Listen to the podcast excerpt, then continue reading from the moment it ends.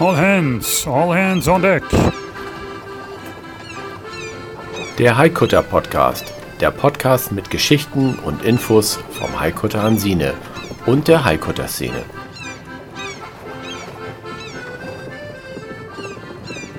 Klar zum Anlegen.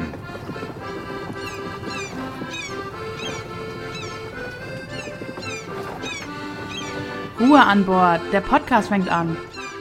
So, schönen guten Abend, hallo zusammen zur fünften Sendung des Hype-Kutter Podcasts. Heute mal andersrum. Sonst heißt es ja immer, ja, hier ist der Stefan. Nee, hier ist jetzt erstmal der Markus. Und mir gegenüber sitzt heute der. Sonst immer als erster Stefan. Hallo Markus. Hallo Stefan. Du, wir hatten ja letzte Woche, Quatsch, wir, beim letzten Podcast hatten wir darüber gesprochen, über die Überfahrt von Egersund nach Bremerhaven, hatten über Bremerhaven noch ein bisschen gesprochen, hatten aber auch mal das Thema Schwarzwald und Holzbesorgung äh, angeteasert. Und äh, ich würde vorschlagen, wir reden heute mal ein klein wenig darüber, wie ihr überhaupt zu dem ganzen Holz gekommen seid, dass wir, äh, glaube ich, immer noch bei uns am Schiff haben, ne? Ja, in der Tat ist es so. Ähm, wir haben ja drüber gesprochen, als wir in Egersund waren, wurde der Rumpf rekonstruiert. Und für die Rumpfschale brauchten wir natürlich jede Menge Eichenholz. Eichenholz ist aber leider nicht geeignet für die Decksflächen von einem Holzboot, geschweige denn für die Masten, Rundhölzer, Spieren. Äh, also alles, was da oben drauf ist, wo nachher Segel dranhängen, wo Leinen durchlaufen, etc. pp. Und an dieses Holz mussten wir natürlich auch ankommen.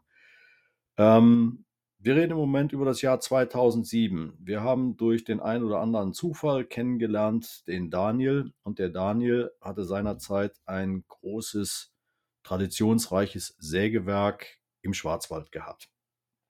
Und mit dem Daniel haben wir über das Projekt gesprochen weil der Daniel auch alte Gebäude renoviert und restauriert äh, in Form von, von Kirchendachstühlen, äh, irgendwelche äh, Dachstühle für Burgen, alte Gemäuer etc. pp. Und da natürlich auch sehr viel Ahnung von hat. Und Daniel sagt uns zu, hm, kein Problem, das ist ein tolles Projekt, da steige ich mit ein. So sind wir dann im Prinzip äh, ja, im Schwarzwald gelandet. Warum im Schwarzwald? Im Schwarzwald stehen in unseren Regionen im Prinzip die besten Bäume und Holzqualitäten, ähm, die wir brauchen, um eben diese ganzen Hölzer herzustellen, wie halt Mastenspieren, Rundhölzer etc. pp. Wir reden hier über Douglasien. Und die Douglasien wachsen da kerzengerade. Und Daniel ist dann hingegangen und hat uns einen Kontakt vermittelt äh, zu einem Förster, der uns auch genau sagen konnte, welche Bäume dürfen wir überhaupt fällen und welche dürfen wir aussuchen, in welchen Regionen. Also du kannst nicht einfach in den Wald gehen, die Kettensäge, wir hauen jetzt mal hier was um und gucken mal, was wir daraus basteln. Äh, so war es nicht. Also das war schon alles hochoffiziell gewesen. So sind wir dann in, in den Wintermonaten, sprich Dezember, Januar, äh, im Schwarzwald durch den sogenannten Black Forest äh, gegangen, zusammen mit dem Förster und haben die Bäume markiert, die wir für unser Vorhaben brauchten. Wie viel waren das, das soweit alles? Was habt ihr da Bitte? markiert an den Tagen? Also von den Tagen hier, wir waren insgesamt äh, eine Woche da unten äh, unterwegs gewesen, um mal zu schauen, was es gibt, äh, was unserer Qualität entsprechen würde. Und natürlich hat der Daniel auch einen riesen Erfahrungsschatz der guckt nur einen Baum an und der sagt dir, pass auf, der ist dafür geeignet, der ist innen drin so und so gewachsen, das ist perfekt, lass uns den nehmen. Also der hat uns da echt perfekt beraten, damit das überhaupt vorwärts geht. Ähm, lange Rede, kurzer Sinn. Nachdem wir dann klar waren, haben wir die Bäume markiert und dann wurden die vor Ort gefällt.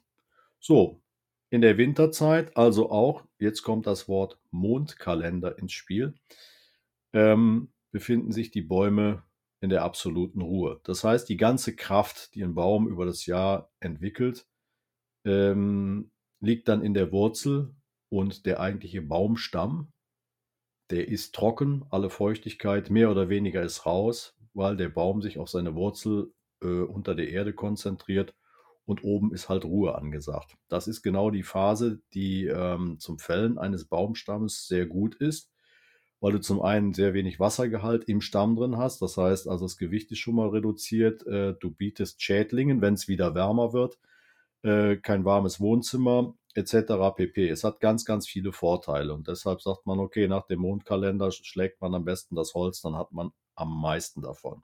Das haben wir auch getan. Ah, okay. Das ist spannend. So, wie geht das jetzt weiter? Wir haben die gefrorenen Stämme. Du musst bedenken, wir hatten so minus 10 bis minus 12 Grad gehabt, als die Bäume gefällt wurden. Also das heißt Stämme tief gefroren. Die wurden direkt ins Sägewerk gebracht und im gefrorenen Zustand in die Gattersäge äh, reingelegt und schon mal von rund auf vierkant geschnitten. Die geschnittenen Vierkanthölzer wurden dann in ein Außenlager gebracht, äh, wo sie erstmal zwischengelagert wurden, äh, bis dann die weitere Verarbeitung stattfinden konnte, nachdem sie wieder aufgetaut sind. Das heißt, du kannst da mit einem Hobel oder mit einer Handsäge oder mit einer Kettensäge nur sehr schwer ähm, den Baum so bearbeiten, dass du sagst, ja, okay, jetzt wird daraus mal ein Rundholz. Vor allen Dingen musste im Vorfeld noch geklärt werden, hm, wer hat denn überhaupt die Ahnung, aus einem Vierkant ein konisches Rundholz zu fertigen? Und da kommt jetzt die Schwester von unserem lieben, äh, lieben Daniel ins Spiel. Sie hat im Prinzip ähm, den Winter damit verbracht, sich in die ganze Thematik einzulesen, hat sich für Hunderte von Euro Literatur gekauft, ähm, um rauszukriegen, nein, um sich zu kalibrieren, wie, wie kriege ich das hin? Ihre Aufgabe, die sie sich selber gesetzt hatte, war es, ich baue die Masten, ich baue die Spieren, ich baue alles, was rund ist. Heidewitzka, ich stelle mir das ziemlich schwierig vor. Ich meine, gut, okay, ähm, ein Quadrat kriegt man ja noch relativ gut mit einer Bandsäge da irgendwie hin, wo das, äh, wo, ja, ich sag mal, wo der Stamm dann da durchgezogen wird und äh, dann gerade aufgeschnitten wird, oder quadratisch aufgeschnitten wird, aber dann da draußen Rundholz zu machen und das auch noch konisch, das heißt also unten dicker als oben, boah. Da darfst du auch ja. keinen Fehler machen, ne? Ich meine. Nee, machst du einen Fehler, setzt du einen Schnitt verkehrt. Die ganze, genau, das ist das Problem. Dann kannst du deine ganze Arbeit ähm, direkt auf Deutsch gesagt in die Tonne hauen und hast zumindest noch was für Brennholz oder kannst das ein oder andere Leistchen noch daraus fertigen. Also es muss schon sehr wohl überlegt sein. Und ähm, weder Daniel noch wir hatten im Prinzip den kompletten Plan, äh, so einen Rig herzustellen.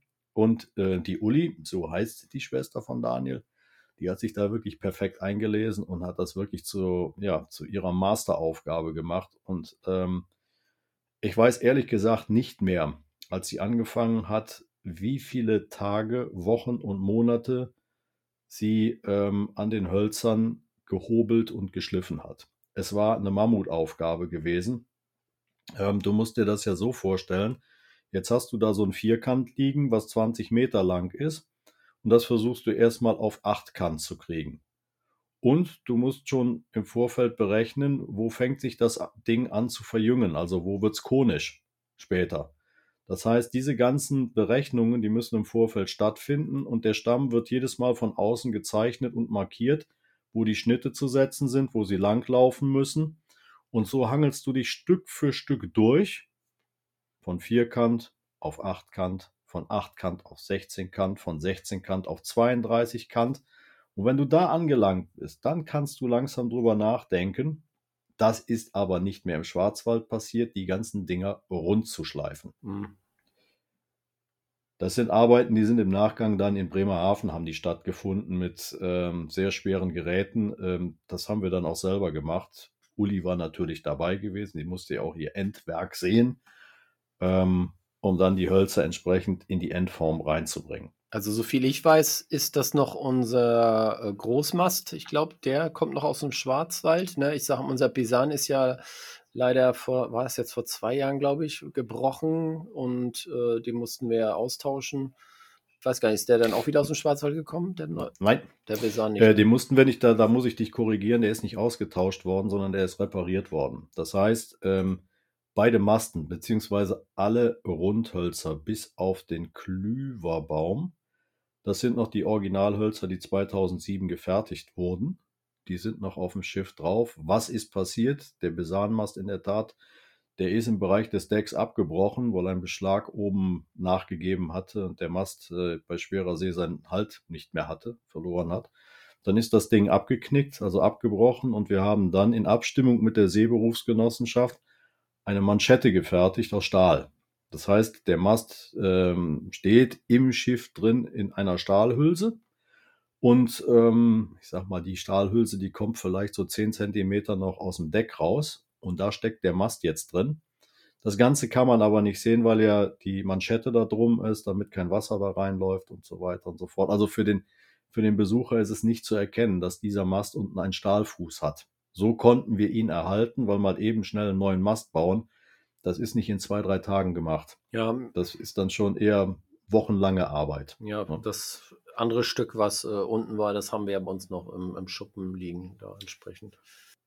Genau. Und äh, da konnte man auch direkt erkennen, als der Mast gebrochen war, wie gut die Holzqualität noch ist, zumal wir ja auch im vergangenen Jahr äh, bei der großen Kontrolle auf der Werft in Dänemark das ganze Rig rausgeholt haben und ähm, die Spezialisten von der Seeberufsgenossenschaft haben uns ganz klar das grüne Licht gegeben. Das Rig ist in einem guten Zustand.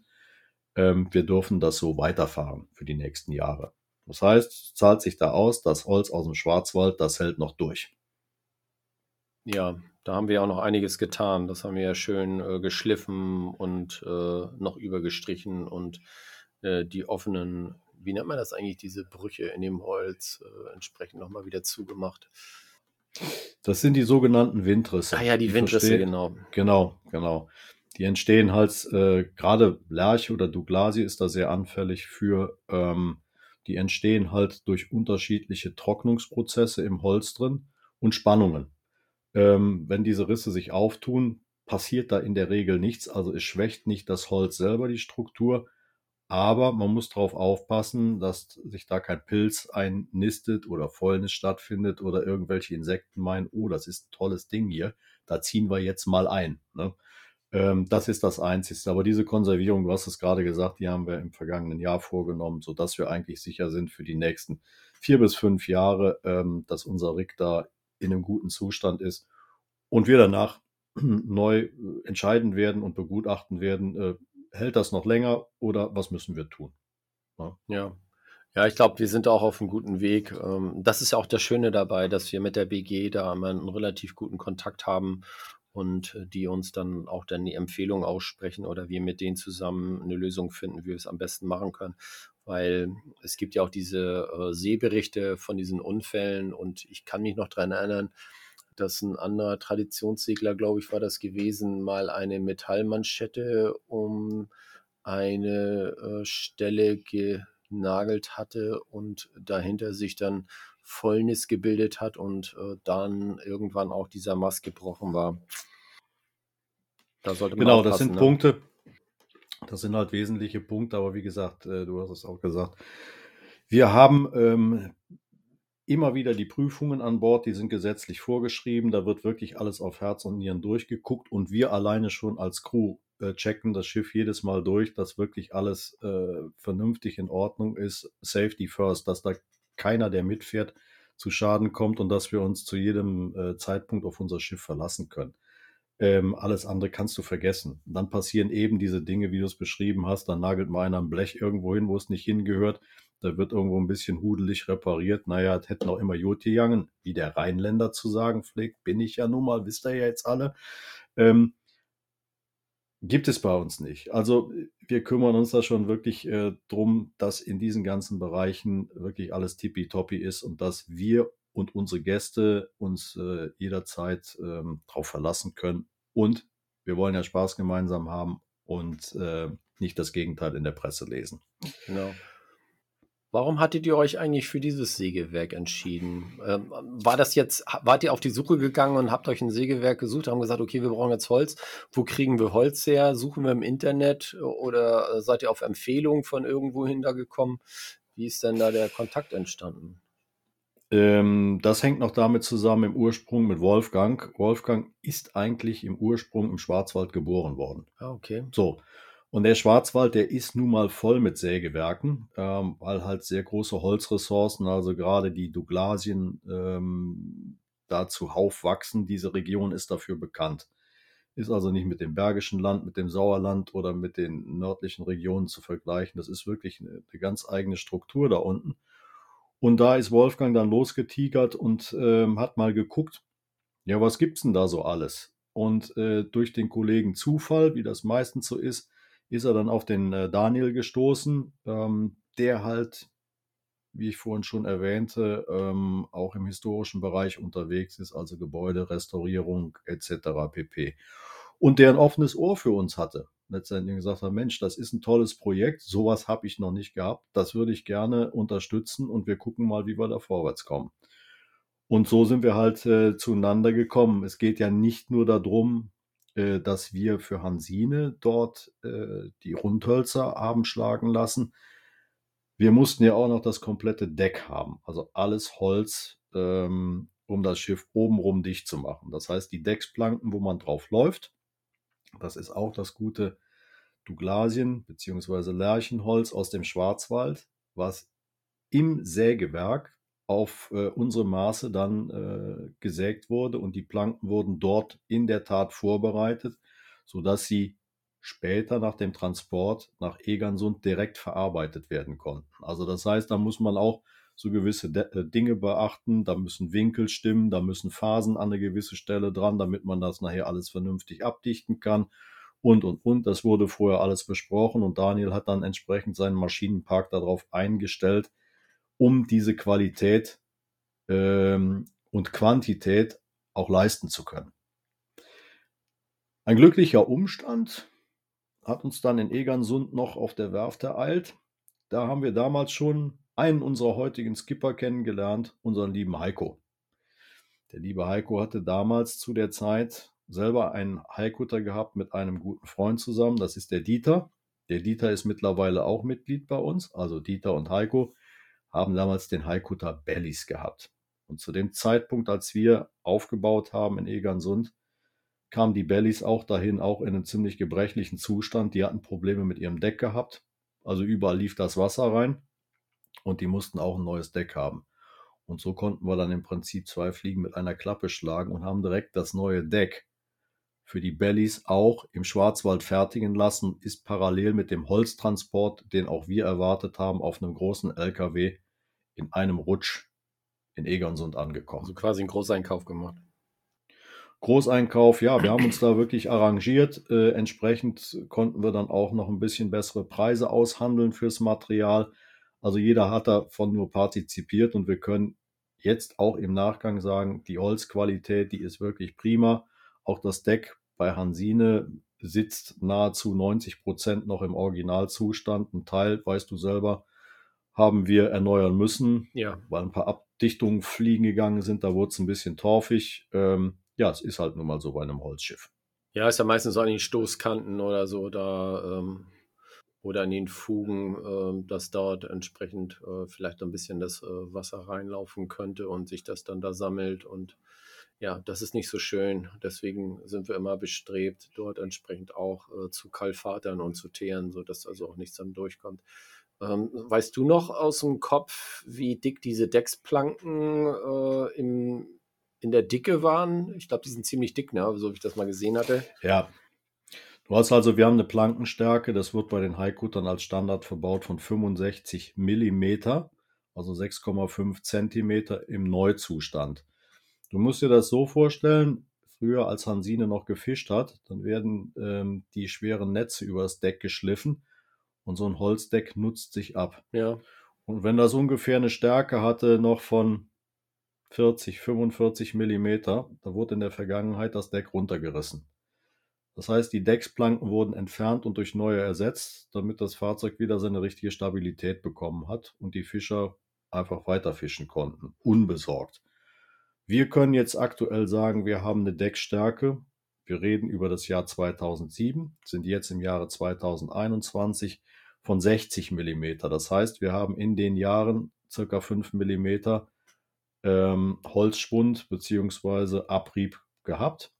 In, an manchen Stellen, an manchen Stellen, die nicht so hoch frequentiert und belastet sind, liegen wir noch bei 62, 63 Millimeter. Das heißt also für die nächsten können wir mal sagen, 15 bis 20 Jahre, sollte das Deck bei guter Pflege durchhalten, bevor wir darüber nachdenken müssen, ähm, das Holz aufgrund seiner Stärke tauschen zu müssen. Sei denn, wir haben vorher ein Problem, wie eben beschrieben, dass irgendwo Wasser eindringt, Fäule eindringt, etc. pp. Da müssen wir natürlich früher ran. Nur im Moment können wir dem Ganzen noch ähm, relativ entspannt entgegenschauen. Hm. Das hört sich doch gut an. Ja, das ist auch in der Tat so. Das macht, äh, macht uns ein wenig entspannter, ähm, weil wir diese Arbeiten dann natürlich ja, über die Jahre verteilen können, beziehungsweise uns um die Dinge kümmern, die an so einem äh, Boot halt aktueller sind. Das ist dann nicht zweifelsfrei das Deck, sondern es kann sein, dass wieder der, irgendwas am Klüverbaum kaputt ist, dass ein Beschlag vergammelt ist, dass uns ein Holzblock äh, nicht mehr gefällt oder nicht mehr die, die Traglasten hat und Arbeitslasten. Und äh, dann schiebt man diese Arbeiten dazwischen. Wichtig ist ganz einfach, dass du die großen äh, Baustellen im Griff behältst, dass du sagst, okay, wenn etwas auszubessern ist, dann ist das vielleicht ein Quadratmeter am Deck, aber nicht mal eben 20 Quadratmeter. Und so musst du halt immer gucken, äh, mit sachkundigen Augen, dass du um das Schiff rumgehst, wo haben wir aktuell Gebrechen, die wir schon im kleinen Keim ersticken können, ähm, bevor daraus eine große Baustelle wird und du dann wirklich ähm, ja, in Probleme reinkommst. Ah, Manpower, Material, wo machen wir es, ist eine Werft frei, ähm, das muss dann alles geplant werden. Und deshalb ist es immer von Vorteil, wenn du etwas hast und du siehst es, erschlag es direkt und guck nicht zu, wie es weiter wächst. Ja. Ja, das ist, das ist immer schwierig bei uns. Ne? Das ist ja auch, ähm, man muss ja natürlich auch dann immer noch letztendlich ähm, Leute haben, die entsprechend äh, hegen und pflegen. Ähm, es ist immer schwierig bei uns. Wir haben zwar ein paar äh, Leute, sehr gute Leute, die ähm, in den, äh, ich sag mal, in den, ja, wie soll man es denn, in den Saisonwochen, Monaten äh, entsprechend viel auf dem Schiff dann sind und auch dann äh, dort entsprechende Arbeiten tätigen. Aber in den Wintermonaten äh, liegt das Schiff ja doch meistens eingepackt irgendwo äh, entsprechend rum. Und, äh, oder nicht irgendwo, sondern bei uns im Museumshafen. Und äh, da wird dann natürlich relativ wenig gemacht. Da muss man ein bisschen aufpassen. Ne? Ja, du hast grundsätzlich, äh, aber das hatten wir ja schon mal kurz beschrieben, einen Ausblick gegeben. Äh, wir sind ja da dran am Arbeiten dass wir die Arbeitsbedingungen auch für den Winter ähm, entsprechend äh, besser vorbereiten können. Das hängt ja insbesondere jetzt mit unserer neuen Zeltkathedralenkonstruktion zusammen. Ähm, so Gott will, werden wir äh, Ende Januar im Prinzip äh, das, äh, dieses Arbeitszelt drauf errichten können.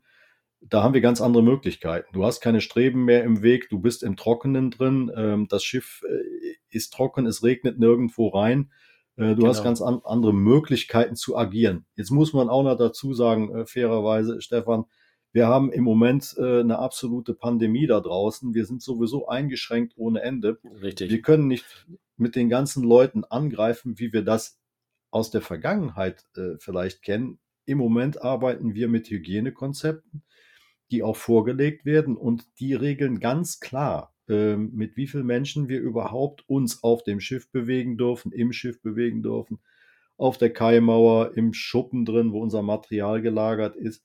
Ähm, das Problem haben alle. Ja. Äh, so, und wir müssen halt sehen, dass wir unsere Arbeiten ja in andere Zeitfenster reinpacken.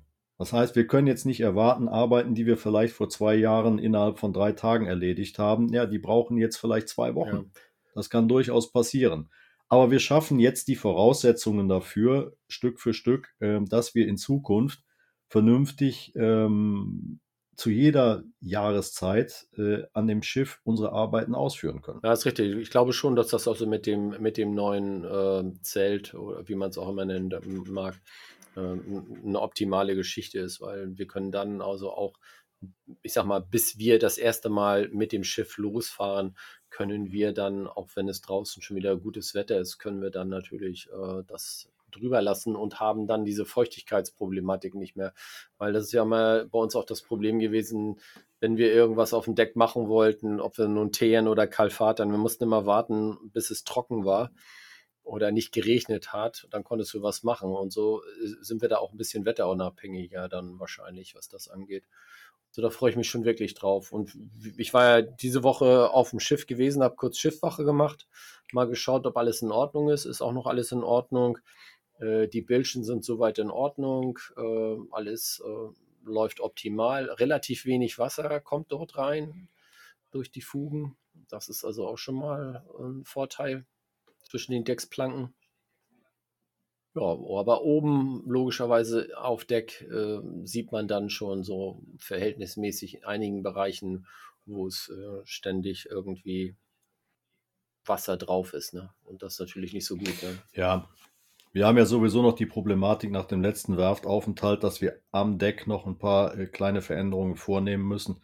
Du hast es gerade beschrieben, da findet Pfützenbildung statt. Das Wasser kann nicht ablaufen, weil im Laufe der Zeit hat es da auch Verformungen äh, in der Holzstruktur gegeben. Das ist völlig normal. Holz ist nun mal ein Naturprodukt und es arbeitet. Ähm, die Lösungen dafür haben wir. Die wollten wir jetzt aber nicht unbedingt ausführen, bevor die neue Konstruktion drauf ist, weil möglicherweise wir uns da einen Bock schießen und dann wird es äh, noch eigentlich noch schlimmer, äh, wie es im Moment ist.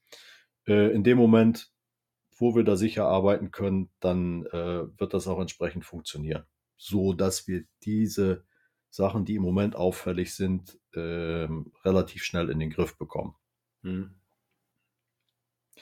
Ja, ein weiterer Punkt ist natürlich auch, äh, du hast das Thema Arbeiten angesprochen. Das ist, Hansine ist nun mal ein Vereinsschiff. Wir sind ein Verein mit roundabout 60 Leuten, aber stellen natürlich auch fest, ähm, 60 Leute, naja, es kann nicht jeder zu jeder Tages- und Nachtzeit. Ähm, deshalb sind wir immer wieder gerne auf der Suche nach Menschen, die sich vielleicht auch dafür begeistern, nicht nur mit dem Schiff mitzufahren, sondern auch darüber äh, zu erfahren, was, was, hat das geheißen, äh, in der Vergangenheit mit solchen Schiffen zu arbeiten, was bedeutet das, äh, solche Schiffe instand zu halten.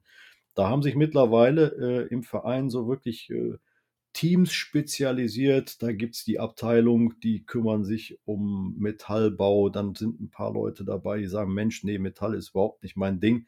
Ich bin da eher der Holzwurm, weil ich das auch mal gelernt habe, weil ich Zimmermann bin, Schreiner bin oder weiß der Geier, was ich gemacht habe. Ich habe eine Affinität zu dem Werkstoff.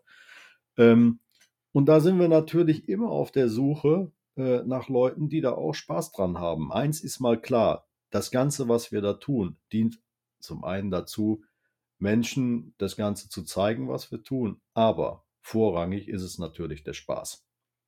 Und der kommt bei uns, das weißt du besser wie ich, der kommt da nicht zu kurz, sondern wir sind schon eine wirklich schlagkräftige, gute Truppe äh, mit einer sehr, sehr guten Grundstimmung drin. Und ähm, ja, vielleicht der eine oder andere, der zuhört, ähm, der kann ja auch mal kurz auf die Internetseite gehen, haikuta-hansine.de und sich mal so ein bisschen schlau machen. Es ist ja nicht nur der Podcast, den wir hier machen. Wir haben es ja schon in den letzten Sendungen gesagt, wir treiben ja uns ja bei, bei Facebook, Twitter, Instagram. Habe ich irgendwas vergessen, Stefan? Wo treiben wir uns überall rum? Ich glaube, das waren die Plattformen Manch entsprechend und dann natürlich auf unserer Webseite. Aber was ich noch sagen, noch dazu packen wollte, ist, äh, dass wir natürlich nicht nur äh, aktive Mitglieder suchen, sondern wir nehmen natürlich auch gerne Unterstützermitglieder äh, äh, mit in Empfang oder auf, weil auch das gibt es bei uns. Wenn jemand uns finanziell unterstützen will, kann der natürlich auch Vereinsmitglied werden und hat dann entsprechende Vorteile. Muss also nicht unbedingt uns irgendwie mit Arbeit unterstützen, weil ähm, es gibt es ja auch, dass einige Leute gar keine Zeit haben, wenn die zum Beispiel irgendwo in Mitteldeutschland oder so wohnen und vielleicht nur einmal im Monat oder vielleicht sogar nur alle halbe Jahre mal hier ne, an die Küste kommen sollten, aber uns trotzdem in irgendeiner Weise unterstützen wollen, können sie das natürlich auch tun mit einem entsprechenden äh, Beitrag und haben dann natürlich die Möglichkeit, bei uns auf dem Schiff auch mal mitzufahren oh, kriegen, kriegen natürlich dann auch in jeder Zeit Informationen, was gerade so angeht, äh, läuft und so weiter. Äh, vielleicht ist das ja auch nochmal ein interessanter Punkt für jemanden.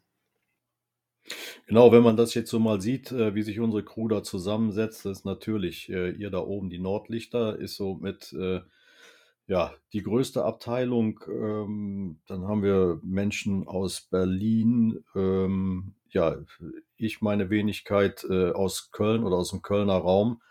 Ähm, dann haben wir unsere Merete, die kommt aus Dänemark jedes Mal runtergefahren. Ne? Hannover haben wir. Hannover haben wir dabei. Ruhrpott haben wir noch, haben wir noch. Ruhrpott sind noch ein paar. Im Ruhrpott sind auch noch ein paar, wunderbar. Ähm, ja, dann haben wir ja dieses Jahr jemanden kennengelernt, unter anderem aus der Schweiz, der uns auch ein bisschen unterstützt.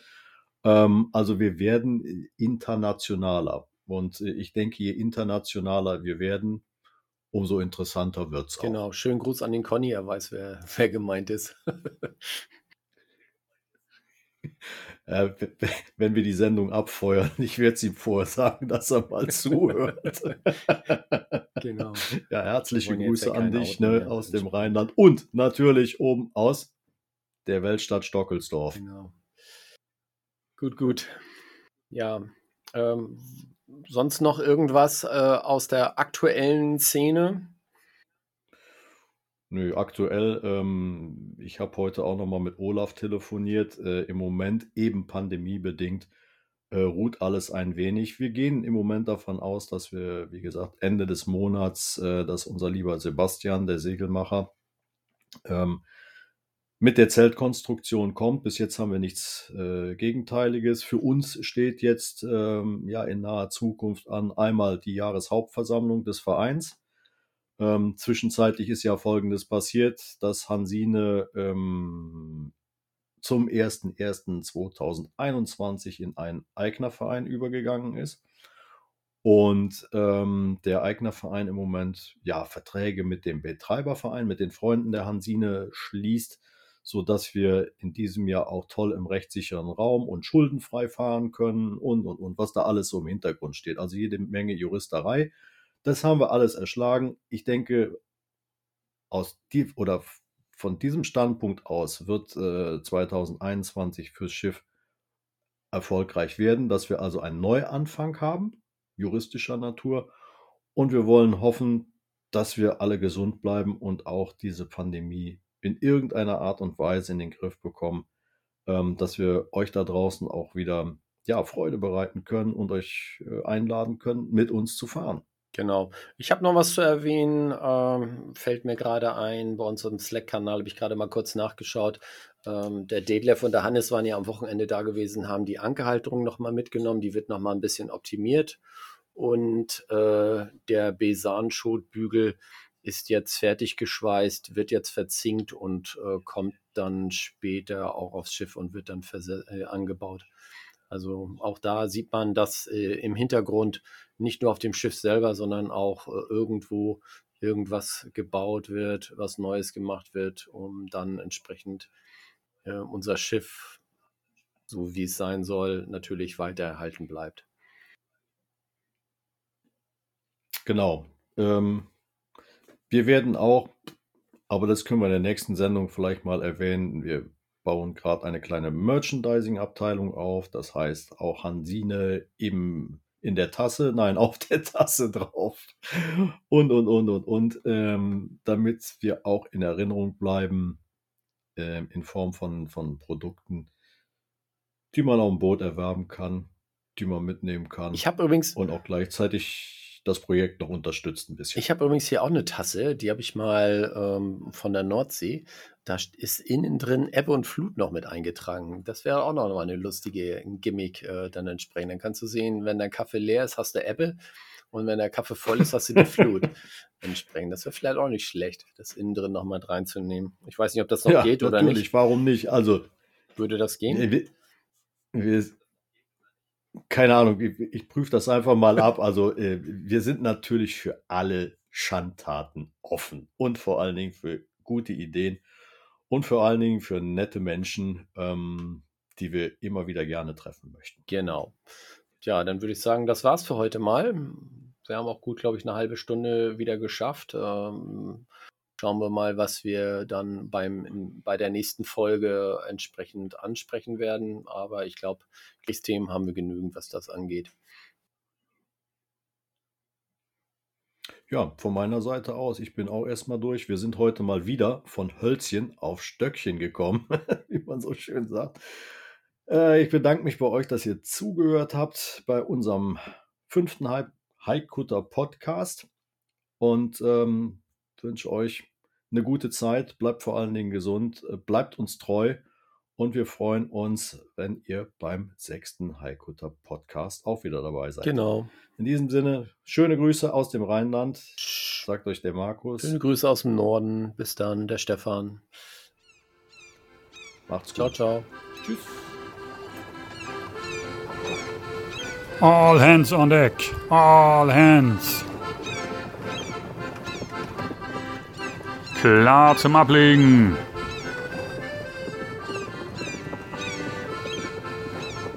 Jetzt aber Schluss für heute.